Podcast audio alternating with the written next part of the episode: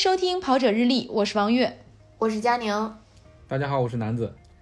大家好，我是传说中的李教练李一楠。欢迎李教练，欢迎神秘的李教练来到跑者日历做客。今天为什么要请一楠来我们的节目呢？因为一楠在十一月二十九号的上海马拉松实现了自己的破三计划。我们知道李一楠他有一个公号叫破三日记，是专门记录自己训练啊、比赛的点点滴滴的日常。呃，一楠这么快就完成了自己的破三之路，这次来我们的节目分享自己的破三历程和训练计划。欢迎一楠，欢迎欢迎欢迎！恭喜恭喜李教练，因为我看到李教练他发就是自己破三这个成绩之后，我第一反应就是你这个公众号可以改名了，改成破二日记，代笔基普乔格。对，那就成了，那就成了朝阳北路夜跑赢了，那那有点有点吹牛了。其实刚才月姐说了，就是我确实这个号一直在记录一些，就是算是一个一些呃训练和比赛当中的一些进步吧。呃，但是呢，其实这个也并没有很短的时间。其实我是从呃一九年初开始做这个号的，也就是说一九年一年，呃写了一年之后，在去年的北马是三零七，就是距离破三目标还差了这么几分钟。然后今年呢，直到今年的上海马拉松才完成这个小目标，所以这个已经有了接近两年时间了吧，所以说也是一个比较长的一个过程了，我觉得。嗯，其实这个破三计划还是因为疫情有一些搁置，对吧？呃，不然的话，其实李教练破三的这个目标应该是在呃今年的三四月份实现会比较。这个合理吧？对，就是之前我跟佳宁当时也沟通过这个问题，就是我们当时一起报了无锡马拉松。呃，如果是没有疫情影响的话，无锡马拉松应该是在今年的三月二十二号进行。但是因为疫情爆发，嗯，所以这个比赛就延期到了十一月一号。然后虽然延期了，但是我当时觉得那段时间没有完全准备好，所以说就没有选择参赛，而是把这个无锡的名额顺延到了明年。呃，最终选择了这个今年的上马。当然也是比较幸运了，因为今年上马各方面条件也是让很多选手都发挥了发挥出了自己的这个比较好的水平。还是冷。嗯，哎，我觉得还有一个因素啊，李教练没有说，就是因为你成为新晋奶爸了嘛，就是作为奶爸的话，这个训练肯定是会被影响的，是吧？受影响。呃，对，其实最明最显著的就是时间，就是你的时间被压缩和侵占了啊，因为你大部分时间是要这个看孩子的。呃，然后我在今天，我在今天的那个公号推送里边也说了一下，就是我佳宁可能知道，因为我们我们去年，我跟佳宁还有另外一个朋友，我们每周末基本是雷打不动的在奥森要跑一个二十到三十公里的长距离的啊，所以呢，整个过去一年我们就只跑过一次，那个还是在一月份，一月份我正好还在没有出生的时候，我们在奥森一块儿大冬天我们跑了一个二十六公里。在此之后，我就再也没去过奥森，呃，再也没去过奥森，所以说这个时间确实被挤占了，嗯，训练时间确实被大的大的压缩。对，其实去年一年就是我们都还就是我们那三个人的小群就还都挺鸡血的，就整个夏天都在奥森，就周末基本就就在奥森跟扎营似的，每周都去，就雷打不动，然后呃训练上还挺刻苦的感觉。对，嗯，对，但是。在时间被压缩之后呢，就是就就不能像去年一样有更多的时间拿来跑步，所以就是我像在今天那个公号里分享的这个一一样，我就改变了我的训练的方法方式方法。这个后续待会儿如果你们有提问的话，可以来解读一下。就是说我的时间短了，但是我把单位时间里边的训练强度增加了。所以说实践实践证明实践证明这也是一个很好的可以。呃，能够提升跑步能力的一个方法啊，这样也可以给其他一些跑友，比如说像工作特别忙的，或者说有一些也是时间拿不出特别多时间跑步的人，可以有一个起到一个参考作用吧。嗯，我觉得李教练基本上属于学院派的，就是因为最开始我们俩认识，就是当时我还蛮想跑一个呃比较好的成绩的，因为我那会儿就是属于就是像开始咱们录之前李教练说，我就是差不多五三零水平的这个选手吧，就是正常发挥的话五三零，超常发挥可能能四五零，大概这样。然后当时我记得我跟李教练当时沟通的时候，我说，哎呀，要不我练上半年看能不能破四，就是那时候还给自己定一个目标是要破四。呃，然后我们就有一个成立了一个小群，就开始在群里面去讨论一些跑步相关的事儿。我就感觉李教练每次都会有一些他自己的这个呃训练的这个心得呀什么的分享给我们，我们也会讨论这些问题。然后去年一年基本上整个的节奏就是，其实可能。这个训练的这个感觉更像是按跑量来的，就大家一直在打卡呀，然后就是每个月跑多少，每天跑多少的，一直在打卡。但到了今年，就基本上转换了方向，感觉今年大家就是。也不怎么打卡了，然后一打卡都是感觉跑得很猛的那种，然后尤其是李教练最近就在备战上马的那段时间，就天天发给我们的那个不不能是天天啊，就是他每次训练发的那个跑步的那个情况，就看配速都特别吓人，就就就这就是刚才李教练说的，应该是强度上来了，呃，但是事实上跑量并没有。提高很多，呃，对，其实或者说应该是压缩了不少，对，其实是下降了。呃，我看了一下这个数据统计，就是在二零一九年，我嗯北马跑出三零七的时候，我全年的平均月跑量是二百二十公里，呃，二百二十出一点点头，算是二百二十公里。但是今年截止到就是是上马之前，呃，月跑量是二百零二公里，就是每周可能只有四十三点。四十三点几公里，不到四十四公里，就理论上每周这个数据统计显示，还是每个月还是少了将近二十公里，嗯，但是这个成绩还是有一个小幅的一个提升，所以说就是跑量，我认为跑量并不是决定你成绩能够取得这个提升的一个最核心的因素，我觉得以我的经验来说，嗯，训练的质量同样非常重要。啊，对，我觉得也是，就是以我今年的经验也是，我今年应该到最后到十二月结束，我估计我这跑量可能是去年的二倍，但是我今年的成绩一点都没有提升，不过也有各种各样的原因啊，我得给自己找找借口。嗯，实际上实际上就是训练有训练有很多的方式方法嘛，因为很多呃，比如说以破三为例，有很多的人通过不同的方式破三，比如说有的人有氧基础特别好，但是速度能力稍微欠缺一点，他们也能破三，因为他们前程和后半程的这个。配速比较稳定，它不会出现这个后程掉速的情况。也有类似于我这样的情况，就是说，明知自己因为跑量比较少，导致这个有氧能力不足，而一定会出现后半程掉速的这个情况。但是呢，我们有个方法，就是说我们前半程可以跑得快一些，给后半程留出这个比较充足的这个掉速空间。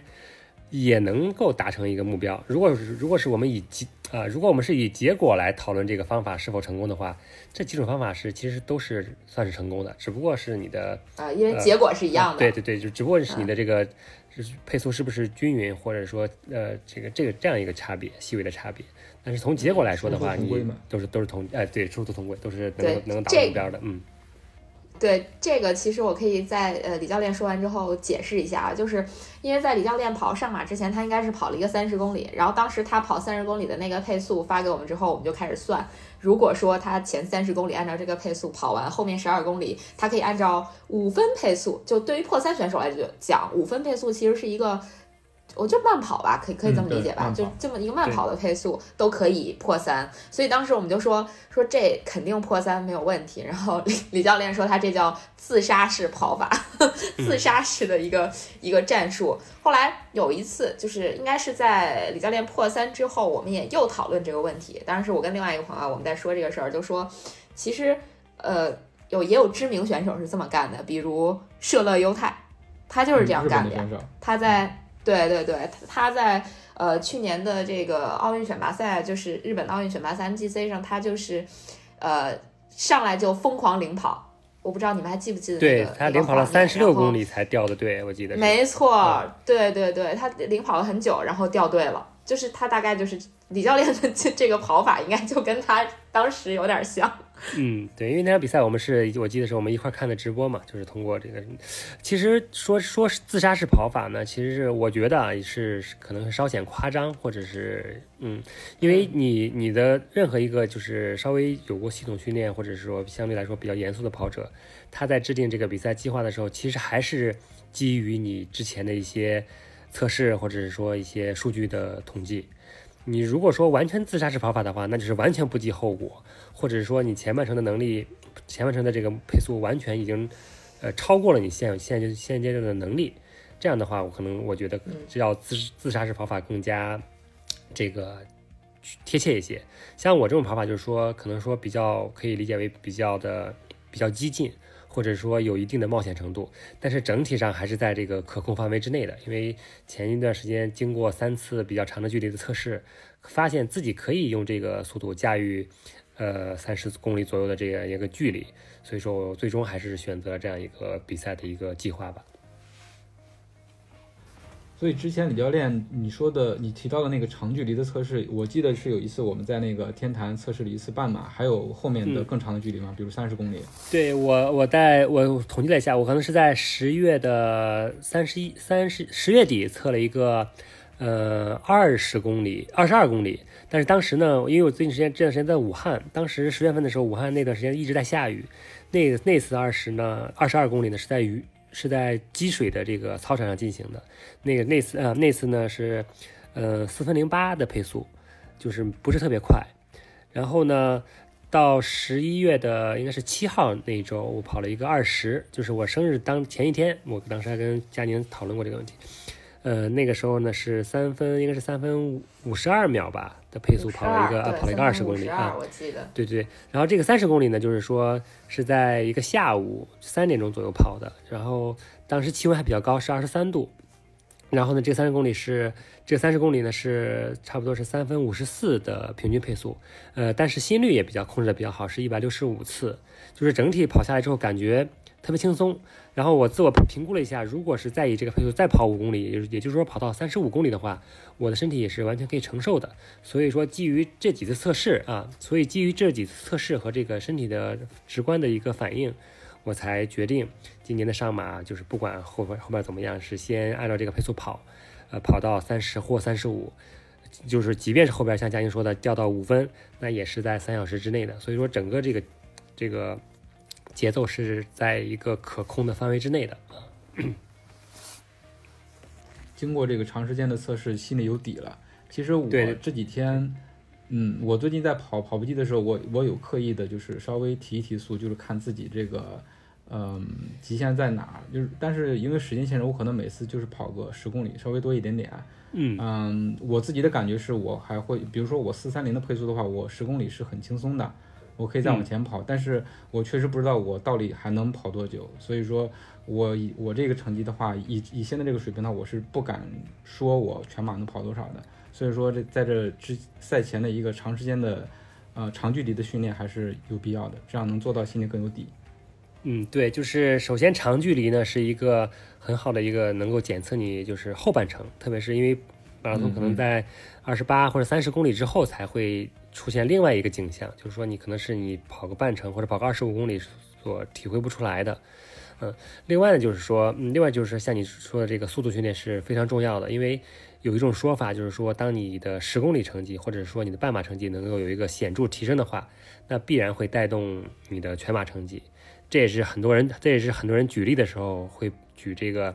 嗯，不管是莫法拉还是基普乔格，他们在成为马拉松选手之前是都是非常优秀的或者顶级的这个场地的五千和万米选手。所以说你的万米成绩，就说所以说你的十公里成绩或者说你的五公里成绩，可能会代表你未来马拉松在马拉松这个项目上能够取得的一个成绩的一个天花板。所以说，嗯，提高如果是没有太多的时间做长距离的话，把十公里的成绩进一步的提升，也会带动。呃，马拉松成绩的一个提升。呃，其实李教练的这个破三经历，它代表了大部分跑者，就是他们向精英之路迈进的一个过程，其实还挺有代表性的。而且李教练呢，也是学院派的跑者嘛，他是在这一年多的训练过程中，不断的去摸索训练的办法，也跟很多的精英选手啊进行了讨教和学习，然后自己在实践应用在自己身上。但是刚才李教练介绍他自己这种跑法，其实。还是挺危险的，但是他又精心经过了精心的计算，并且在这次比赛中呢，成功的实践了。对，这个也是首先回答这个关于学院派这个，就是呃，因为我们都是自己相当于自己几个朋友之间互相在交流和一起跑步嘛。因为如你像很多这个更加这个想寻求突破的这个选手，都会参加马拉松训练营，因为是这个像北京有很多这个比较专业的马拉松训练营。我们因为是限于时间，或者是说一些各方面原因吧，没有选择这这个这条这条路，而是选择自己训练。这就要求我们有需要具要需要具备比较强的一个阅读和学习能力。因为我们毕竟是做记者出身的，所以这方面还是有一定的这个优势。所以我觉得通过自己的这个学习，外加上跟别人的请教和交流，也能够达到一个呃比较好的效果。特别是我们的目标又不是特别高。嗯，又不是说要先一下一步要跑到二四五、二四零，甚至更快。所以说现阶段我们的这个自己储备的知识是完全可以支撑自己达到一个既定的小目标的。嗯，这是这个这个问题。再就是月姐说的那个，确实，嗯，没有像我们没有特别多的跑量作为支撑的话，呃，这样的跑法还是有一定的风险的，就是说还是存在这个跑崩的可能性的。只不过今年上马确实温度比较好，如果是放在去年，那可能。二十五公里之后就就就挂了，就是温度温度温度升高，太阳起来的话，所以说今年还是比较幸运的，我我个人觉得。嗯，对，去年的那个气温就我印象特别深刻，因为去年上马是我们奥森那三个人头一次一起参加比赛，是唯一一次一次一起参加比赛，然后当时我们都分别跑出了不太好的成绩，嗯，那次就是真的特别热，就基本上反正我是半程就热崩。另外一个朋友，他是带着我们的另外一个朋友跑，结果也是那个朋友崩了，所以我们的朋友也也就跟着一块儿，就相当于慢摇回来了，就就大家成绩都还不太好的样子。对，那次确实，有的时候真的可能对你，你做了很多的精心准备，然后我想要在这场比赛中达到一个理想的成绩。但是还是需要天时地利人和。其实李教练在破三之前有几场比赛，他刚才也说了，当时也做了破三的准备，而且那个时候其实身体状况包括训练的成绩来看，也不是完全没有可能。但是他总是会被各种各样的情况打扰到，比如说，呃，晚上有蚊子没睡好啊。酒店里有声音啊，就是各样各种各样的原因。我那时候就我就会跟李教练说，我说真的是一个特别喜欢找借口的李教练，就是刚刚好那个时候他所有的事情都没达到他的这个要求。我要我这这里我要说说说一下，其实正式冲击三小时只有去年的那个北马那次确实是失败了。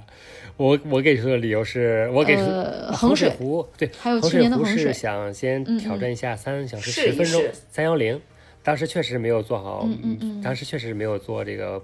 破三的准备，因为我知道那个那那个温度太高了，而且也不太合适。对对，那那次确实是这个这个我作证啊。对对，那次确实我作证。那次那次确实是房间里有蚊子，导致没睡好。这个我。啊，这这这那有蚊子我作证不了啊，就是就是李教练说那次不是破三，我 我作证，作证的目标目标确实不是破三，就对目标确实是因为我们都基本上每一场比赛，就去年开始吧，我们基本上每一场比赛大家都会去讨论一下，大概是一个什么样的目标，怎么跑啊等等的，就就我们都会做这些交流，所以我记得挺清楚的。那场衡水湖的话，李教练只是想试一试，先 PB 一下，然后对，然后试试看能跑成什么样。对，衡水湖我记得就是从三幺零左右，呃，三三小时十四分，因为后边确实跑不动了，有点崩呈呈现出崩溃之势，因为太热了，我觉得太热了。而且衡水湖它是沿着湖跑，我觉得空气里湿度还比较大，就是那种闷热的感觉。因为九月份的衡水那还挺热的，九月二十二号我印象中是一个，嗯，那还挺，这确实挺热的，对对对，没有达成既定目标。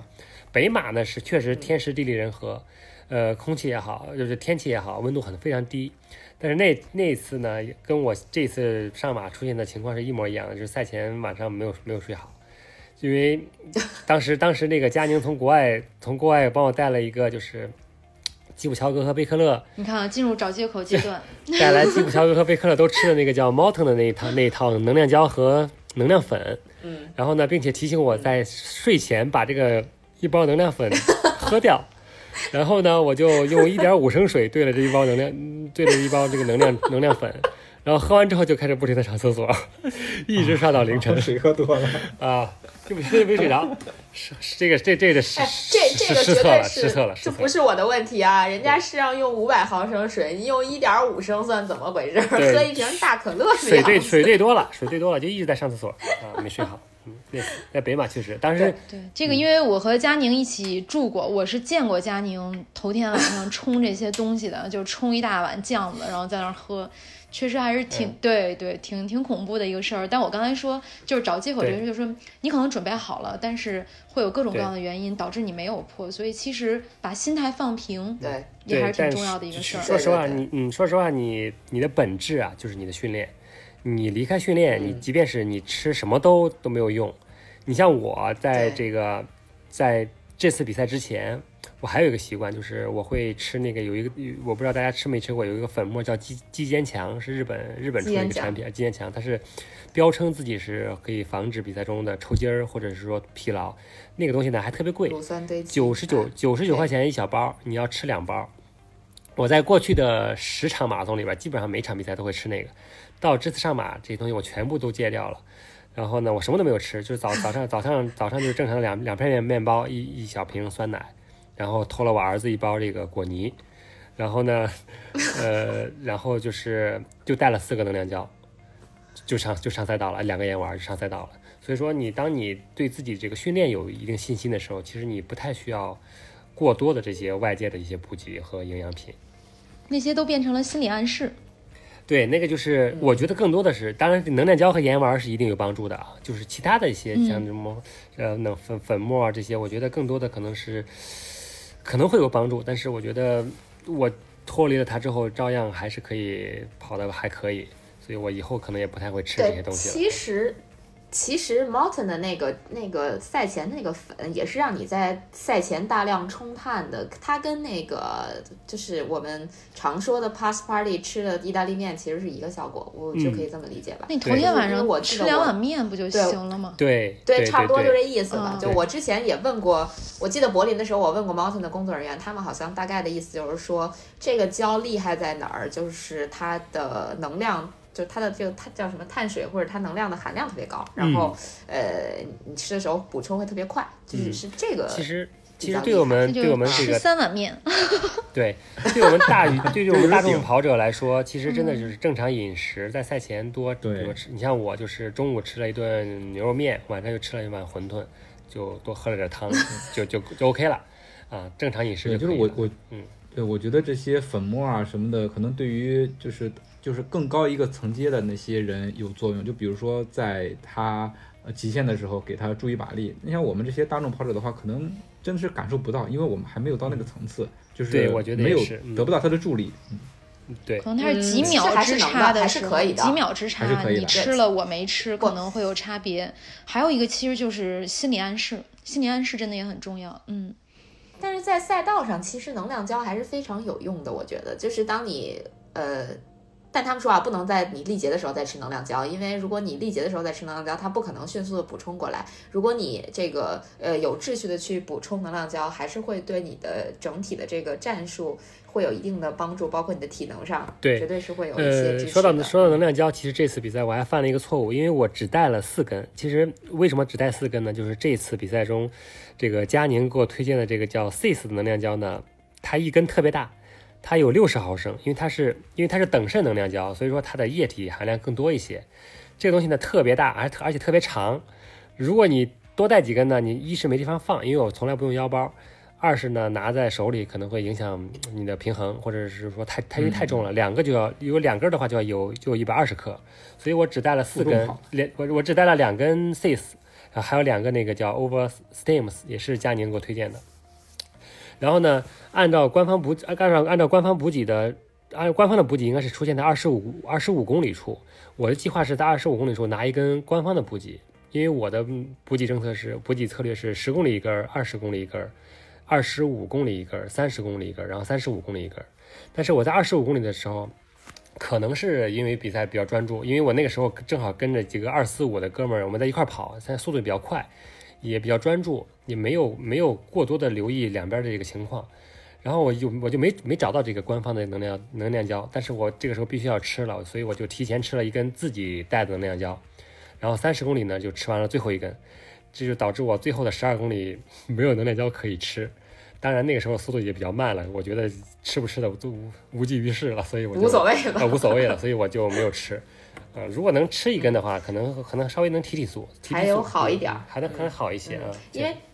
对，当时我们一直在追踪李教练，就我跟另外一个朋友，一直在追踪李教练的这个这个成绩。然后到三十公里，我们都觉得他妥妥的破三了。然后，但是到了三十五公里的时候，追踪就感觉妈呀，真慢了好多。就是，然后就一直他的那个预计完赛成绩就在破三和不破三之间徘徊。我们就其实还蛮担心的，不过最后。啊、还是破了，就这个我们当时就很激动，啊，然后我我要解释一下关于李教练刚才说的那个能量胶的问题，就是 CIS 的能量胶是等渗能量胶是什么意思呢？就是它这个等渗能量胶是比那种平时普通的非等渗能量胶更容易被我们的机体吸收的，而且它在使用的时候是不需要。额外的水去帮助稀释和消化的消化和吸收的。你像咱平时吃，比如说什么 G U 啊，或者是什么 Power Gel 啊这些胶，你吃的时候，你吃完了你就觉得特别齁的慌，然后还特别粘稠，你你可能就需要拿点水去给它兑一兑，然后嗯，让它更容易入口一点儿。但 CIS 理论上是不需要的，就是而且吃完之后可能饱腹感会比较强。呃，但是我没有特别多的发言权啊，因为那个 CIS 我呃吃过，我觉得就挺难吃的，就我个人个人感受。我觉得还我觉得还啊可以。我我在国外的时候也吃过这个胶，觉得嗯就是入口相对要容易一点，因为它没有那么粘稠。就是能量胶最难受的是往对对对下咽，就 GU 的那个胶，你咽下去的时候过喉咙太难受了。嗯，对跟对。对，特特别难受。这个我无锡的时候非常非常有感受，因为无锡的时候是呃朋友给了我几支鸡优的胶，我其实平时不太吃鸡优的。然后比赛的时候，我吃第一支鸡优的时候，我当时真的差点吐了，就我从来没想过这个胶有这么粘。然后到第二个、第三个的时候，我我根本就就跟喝药一样，把那个胶挤完之后，立马水就。进去就就就就咽了那样，真的很难受。但是鸡油的胶有一个优点，就是说它每一每一个它比比较小巧，就是说嗯比较方便，比较方便携带。缺点就是说像你说的，就比较必须要配合水冲冲服冲服，嗯干吃的话干干吃的话会非常难受，嗯。嗯，对，就我给李教练推荐的那个胶，其实也是我们的另外一个朋友他推荐给我的，就是我去年柏林就吃了那个胶，就是那个 Oversteams 那个胶，就是它的好处是不像咱平时用的那种胶，它是一个呃，就是那种呃有点像锡纸袋子似的那个样子，然后你会去手撕它，呃，有可能手上会有一些残留粘稠的那个液体啊什么的那种，呃，就比较难受。但是 Oversteams 这个胶它有点像牙膏或者说护手霜的那个小巧的那个包装，然后你一拧它。你是可以把那个胶就直接挤到嘴里的，就基本上不会粘手。而且其实它还有一个小的小的隐藏的彩蛋，也不能叫彩蛋吧。其实你拧掉之后，它那个还可以塞回去，就是翻过来你把它塞回去还是 OK 的。就你可以吃一半儿，然后剩下的再接着接着等等，你可能过一会儿再吃也是 OK 的。但是这个就有一个小问题，就是它因为它是那种管状的设计，它可能会吃不干净，就是挤不干净。就对大家牙膏牙膏肯定都有，对对对对对，就因为你平时牙膏你还可以卷个卷儿是吧？你在赛道上你不能把能量胶卷卷儿吧？这个这个就不太再就是这个这个嗯胶呢，由于像就像佳宁说的，像这个类似于类似于这种小包装的牙膏一样，它还有一个问题就是，如果是放在你的贴身的这个口口袋里，因为它的角非常硬，可能会戳伤或者是划伤你的，然后对皮肤。啊，对对对，这这个这个摆放的时候需要特别注意一下。对对对，没错，摆放水时候需要注意。但是我实测啊，我我用我应该是带着它穿过两条短裤跑马拉松，距离都还 OK，就没有划伤我。对嗯我我我也是，我这次是用了带了两根大家都还好，而且是在后后边吃的，就是二十五和三十吃的，所以说整体还是可以的，嗯，但是但是需要注意一下。对，关于参赛补给，其实以后都可以单独聊一起，然后跟大家介绍一下我们的经验，然后继续说这个李教练有多学院派啊，他就说我们朋友之间的交流。就之前李教练给我介绍他这边。呃，怎么做赛后的？不是赛后，是这个锻炼之后的一些肌肉恢复。他居然给我做了一个 PPT，就是把动作要领给你写成一个 PPT。对，啊，那个是教你练力量的，那个还呃包当然包含几组拉伸动作。就是我的这些经验呢，就是说我并不是单纯的一个照搬，因为佳宁可能知道，我我我是我我我我这个获取。信息的这个途径是多种多样的。首先，我会阅读很多比较专业的这个公号的一些文章，进行一些分析。因为有的文章可能，他他们也是搬来的一些内容，并不是完全完全原创。呃，当然我们是对，我们会基于自己的这个判断进行有选择性的一个这个这个吸取。另外呢，现在很多抖音的这些有很多跑步的一些高手会开设自己的抖音账号，分享一些跑步的经验，这也是我们获取。这个 跑步经验的一个很重要的一个渠渠道，呃，另外呢，就是我们在有机会的时候会跟专业的这个运动员进行学习和交流。我记得有一次，应该是一八年吧，我跟月姐去那个去岱山参加那个叫岱山的马拉松，对吧？半马半半程项目。对对。然后然后然后嗯，对岱山海峡半马，然后当地的组委会呢就邀请了一个女子的这个专业马拉松运动员叫。呃，孙伟伟，呃，孙伟伟，她也是一个二，最好是应该是在二三零二二三零左右的一个选手，和当时和白雪他们是队友，应该还还是拿过一个接力的一个世界级的头衔吧，我印象中，啊，当时呢还有还有一位运动员是叶诗文，当时是游泳的奥运冠军，然后在吃饭的时候呢，我就积极的坐到了孙伟伟老师的旁边。没有坐在叶诗文老师的旁边，我就是想跟他请，我就是想跟他请教这个关于马拉松训练的一些知识，因为那时候我们还属于水平比较低的这个选手。当时我获得的一个最最大的这个知识点就是说，穿压缩腿套没有用，就是他强烈建议我不要穿他，因为他们职业运动员一般都不穿这个，所以我后来比赛中就再也没有穿过那个东西。嗯，当然并不是说完全没有用啊，只是说他觉得。真正如果是练好力量，或者是练好这个一些是身体素质的话，是不需要这个东西来，呃束束缚你的，啊，再就是对，其实这个，嗯，这个的话，平时看马拉松直播，大家也可以看到啊，就是对，你看精英运动员，他最多穿一护臂，嗯，但是人家彭建，但是人家彭建华，彭彭建华今年穿了腿套和袖套，但是这个也确实因人而异啊，或者是赞助商要求都有，都当然都有这个各种各样的原因，对对对。呃，另外一个就是还有一个途径，就是跟职业的教练进行交流。就是我印象中也是跟月姐，我们参加了，呃，一九年一月份在厦门举行的一个马拉松训练营，当时是针对这个，实际上是特步组织的，针对这个，呃，一些国内顶尖高手这个的一个训练营。然后我和月姐就认识了有一个应该是杜教练对吧？杜文庆教练，嗯，对，他是他对他以前是国家队的一个教练员，马拉松队的教练员。个人最好的 PB 应该是在二幺五左右，啊，他就是单独有抽了一个下午，就是把我好好练了一番，然后给了一个几个意见。我从里边获得了最大的一个这个建议，就是说，呃，把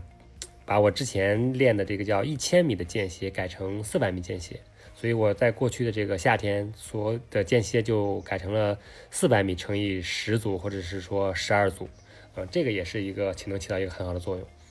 这个至于至于为什么我们会把这个一千米改成四百米，这个会我们后续在聊这个训练的细节的时候再展开这个东西。所以说，这通过这几个途径呢，我们就总结出一些自己及能够适合自己，然后适合这个身边几位朋友的一些方法，来分享给这个。分享给这个几个朋友，所以所以他们才把我叫当叫做李教练。其实我这个成绩根本就跟教练没有任何关系，啊，只是说可以跟朋友进行一个分享，就是帮我。只是很喜欢写教案。啊，对对，只是说把自己觉得有用的这个方法分享给这几个身边的朋友，以帮助他们获得更好的一个提升。啊，所以说就被冠以这个学院派教练的这样一个头这个称号。就确实很学院派，因为李教练的做派就是学院派的做派，就是他他相当于他的破三日记这个工号更像是他的训练日志，呃，当然我们偶尔都会出个镜什么的，就呃非常感谢李李教练的指导。嗯，对，其实还是还确实，因为我一直在拿佳宁做这个做这个做例子，做实验是吗？对做做做做实验做实验，做实验可爱所以佳宁佳宁确佳宁确实，因为一九年一直在跟我们我们三个人嘛一直在训练，确实还是对。呃还是取得了一些成绩的。我记得其实第一其实我次记得就是，嗯，你是先跑了你是参你是嗯练了一阵儿之后，先跑了一个包头的半程，对吧？然后就跑了一个幺四级嗯。幺四级的成绩，这也是大幅大幅的149大对对对。啊大幅度的 PB 了。后来又参加了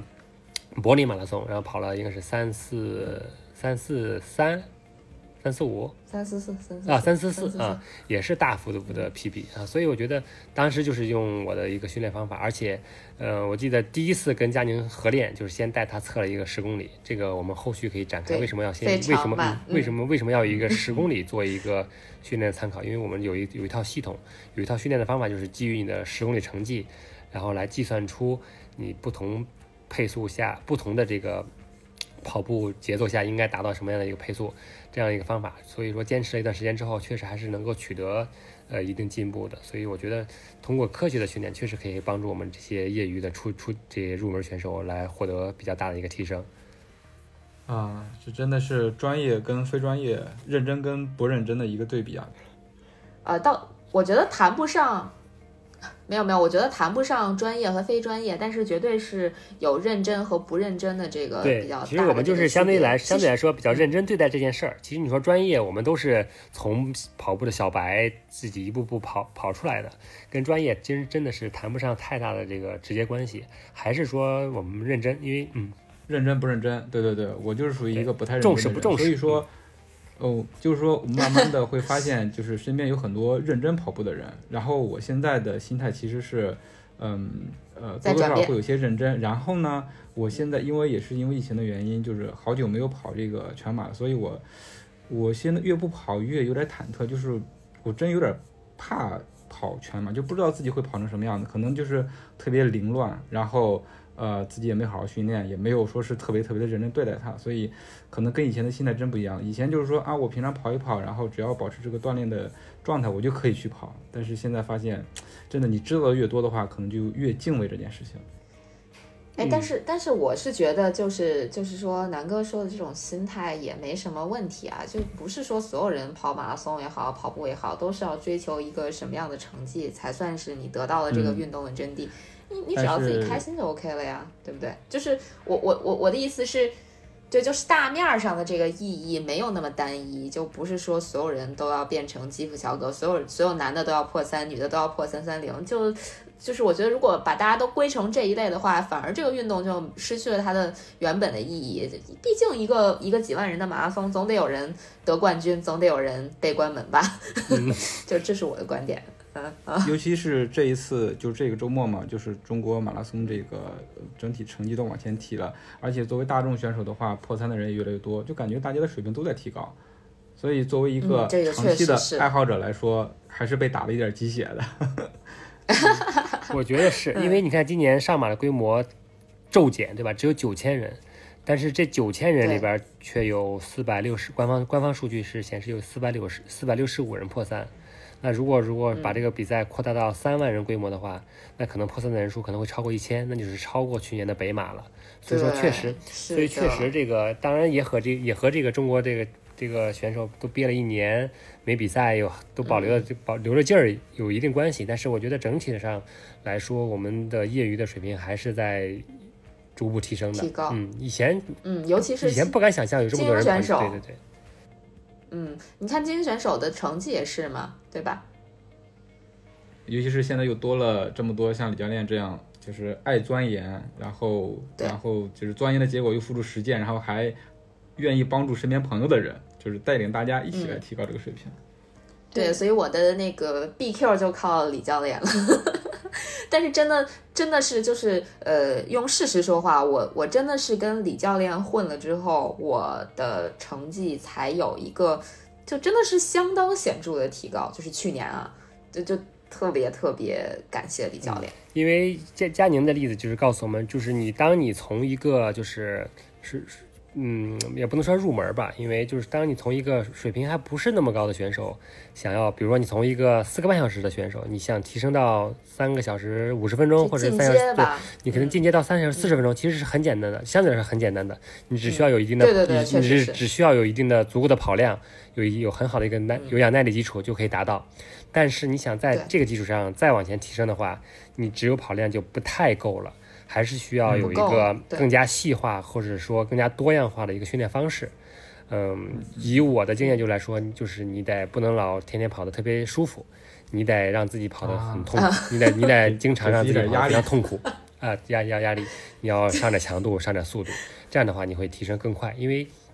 因为越往后越难嘛，就当你达到一定的这个程度之后，再提高就不像以前一次能提高十几二十分钟，你可能以后只能五分钟、十分钟这样的小幅度的进步，但是即便是这样，也需要付出更大的一些个努力。所以这就是我们为什么请李教练来到我们的节目，因为有很多跑者他们在进阶的过程中，可能也是没有很多的时间去训练，呃，不能累积很多的跑量和跑步的时间。那其实上强度对于跑者进阶是一个很好的建议，是这样的吗？对，就是对，这我觉得这就是我们今天的主题了。对，就是在对于很多没有时间训练的选手来说，增加在单位时间内增加你的嗯跑步强度，然后让你的训练更加细化。所以为什么我现在很少提这个月跑量？因为月跑量是你可以前三周不跑，你可以最后一周跑两百，也是可以你让你的月跑量不错。但是我觉得应该以周跑量来细化你的跑步这样一个过程，因为你在这一周里边需要完成，比如说完成几次有氧跑，完成几次这个间歇跑，或者完成几次长距离，这样的话可以让你的这个训练计划更加细化和更加明确。所以我觉得，如果变成一个严肃跑者的话，可能会首先以周来衡量这这个这一周自己的训练是否到位和达标。嗯，我觉得还是呃这样的话可能会更加督促你进进一步提升吧，提升成绩。然后，如果你要是没有时间去，比如参加跑团或者训练营，其实如果你身边的朋友他就是像李教练这样，或者李教练再找一个更高阶的，有一个相对专业的朋友能够给你建议，其实也是有很大的帮助。其实，在十二十一月二十九号这天，曾经出现在我们跑者日历上面的有一个跑者，他当时介绍了成都马博会的情况，他这一场成都马拉松的成绩呢是三小时二十多秒。他当时的目标也是破三，呃，准备的时间呢，对，也不是很长，差一点点破三。他也是找了一个教练，就很很专业的，以前是专业队的教练，嗯、全马的最好成绩是两小时十分三十多秒，现在在帮他做指导，就可能几个月的时间，他也是要上强度，平时可能就是轻松跑啊，有跑休，但是在周末。然后这个教练会带他顶一些强度，几个月的时间，现在已经时间也是非常逼近三小时了。这都是大众跑者，肯定你首先要进三，然后你才能到二五零、二四零、二三零。包括在再往前推一周，长征长常州精英赛，其实可以就举一个例子，我身边有有两个朋友，也都是当时我们 HRC 的队友，都去跑了这个比赛。有一个朋友的成绩呢，他也是业余跑者，跑的成绩是二二九，就是跑到了两个半小时以内。他为什么成绩跑得这么好呢？第一个是他的训练时间非常充分，第二个就是他身边是有专业的人在带着他训练，第三就是补给了，他是一个补给王。啊，还有一个朋友呢，他跑了。对对对，还有一个朋友，他就在常州跑了二五四，二五四对于大众跑者可能觉得这个成绩是非常不错的，但是对于他来讲，他其实很郁闷，因为他每个月的跑量有七百公里。啊，哦，他你对你是我四个月的跑量，对，他是纯靠 跑量累这个积但是他很少会上强度，甚至他对于跑坡都是拒绝的，他就靠跑量的累积。这个二四零可能就是他拼尽全力的一个平静的成绩了。他们两个人的年龄也差不多，呃，训练的时间其实我想那个跑二二九的那个朋友呢，他的训练时间其实未必长过这个跑一个月跑七百公里的这个朋友。七百公里，这时间都堆在这儿呢。嗯，对，所以这个其实其实训练是很有门道的，就而且适合每个人的训练也都不一样。这个我们可以之后再请李教练接着来给我们讲一讲。对对对。那今天我们的节目就先录到这儿，在节目结束之前，我们请李教练来做几个推荐。嗯，就是简单几个推荐吧，然后后期可能会展开讲一讲。我推荐几个软件吧，一个叫，当然这个全是。发自肺腑的推荐，没有说，没有任何这个商业商业目的。嗯，一个叫一个叫 RQ，RQ 呢是一个因为是个国啊跑力的，嗯对。跑力这个老苏曾经推荐过，这个们这个呢就是说它，因为我这些软件这这个软件呢可以同步佳明的这个，因为我我们都是用的佳明手表嘛，这个软件可以同步佳明的这个手表的跑步信息。我已经换松拓了啊。呃，那那应该那应该也可以同步。它就是我推荐它这个跑力这个数值呢，就是说，比以我为例啊，我现在跑力是五十七点四，五十七点四呢，它会显示你有一个系统推推算出来一个各个各个距离的一个完赛时间，这个有一定的参考价值，因为它的推荐完赛时间和我目前全马的这个成绩基本上是相符的嘛，都是两小时五十八分。嗯，这个跑力可以做一个参考。当你每次完成训练的时候，你的跑力会有一个变化。当然你特别是当你跑强度、跑强度、跑这个间歇的时候，你的跑力数值就会增加。你可以参考这个跑力信息来评估自己的一个目前的一个叫竞技状态或者是水平。另外一个软件呢叫 VDOT，它是一个呃基于你的跑步水平来计算你各个阶段配速的一个。软件，这也是我当时带佳宁那个跑十公里的时候来用的一个软件。就是说，你先跑一个是五公里或者十公里，你的个人最好成绩，然后你把你的这个成绩输入到这个软件当中呢，它会给你计算出你跑不同强度的时候应该达到的配速。比如说我把我，比如说我把这个呃半程马拉松一百一小时一小时二十三分作为一个。标准输入到这个软件里的话，它会告诉你你的轻松跑应该在是呃什么样的一个区间。我看看轻松跑，像你的轻松跑应该在四分四十到五分零九之间，你的马拉松配速应该在四分零六左右，然后你的这个呃你的这个嗯乳酸阈值跑应该在三分五十二，然后进一步你的间歇应该在三分三三十四，它会给你一个这样一个区间的一个参考值，你可以在这个参考值的范围之内。或者是说稍微快一些也好，或者稍微慢一些也好，来进行一个训练。这这两个软件都是有一个起到能够通过数据来起到一个训练的参考作用。嗯，今天可以就先推荐这两个软件吧，这也是我每天都在看的，特别是 RQ，最近用的比较多，确实比较多。嗯，希望这两个软件能够给到我们的听友朋友们一些帮助。今天的节目就到这里了，感谢大家的收听。如果你觉得有料有趣，赶快订阅我们的节目，同时推荐搜索关注“跑者日历”微信公众号、服务号以及小程序，更多精彩内容等你发现。